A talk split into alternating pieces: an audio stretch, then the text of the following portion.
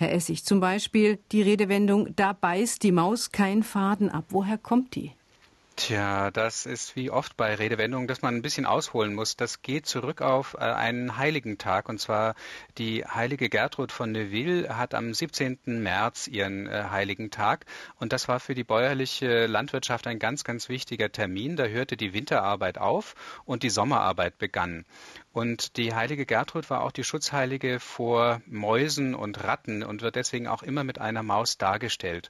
Die Winterarbeit bestand ja hauptsächlich im Spinnen und die Maus, die mit der Gertrud abgebildet wurde, die biss sozusagen am 17. März den Faden ab, man hörte auf mit dem Spinnen, man ging hinaus aufs Feld. Als man das nicht mehr so richtig verstanden hat, hat sich die Redewendung etwas gewandelt und man hat äh, es so gesehen, dass nicht einmal an einem Faden, nicht einmal eine Maus etwas abbeißt. Das heißt, die Sache ist so, es wird nichts mehr daran geändert.